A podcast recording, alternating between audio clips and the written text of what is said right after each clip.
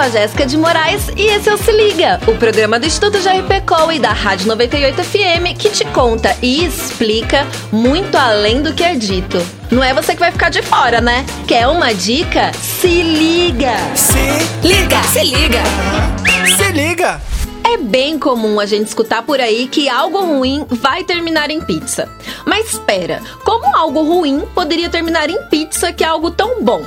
Essa expressão surgiu no futebol na década de 60, quando dirigentes de um time paulista estavam há mais de 14 horas reunidos discutindo sobre a crise que o time enfrentava. Foi aí que bateu uma fominha e eles decidiram terminar a reunião na pizzaria.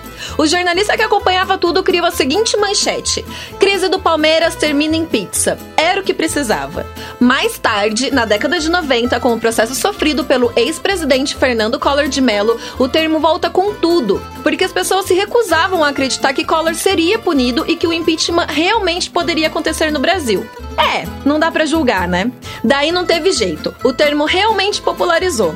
É, minha gente, até pizza ganha sentido negativo quando falamos da realidade da política brasileira. E por que não do futebol? Mas a verdade é que sempre existe muito mais por trás do que dizem por aí. Se liga! Se liga!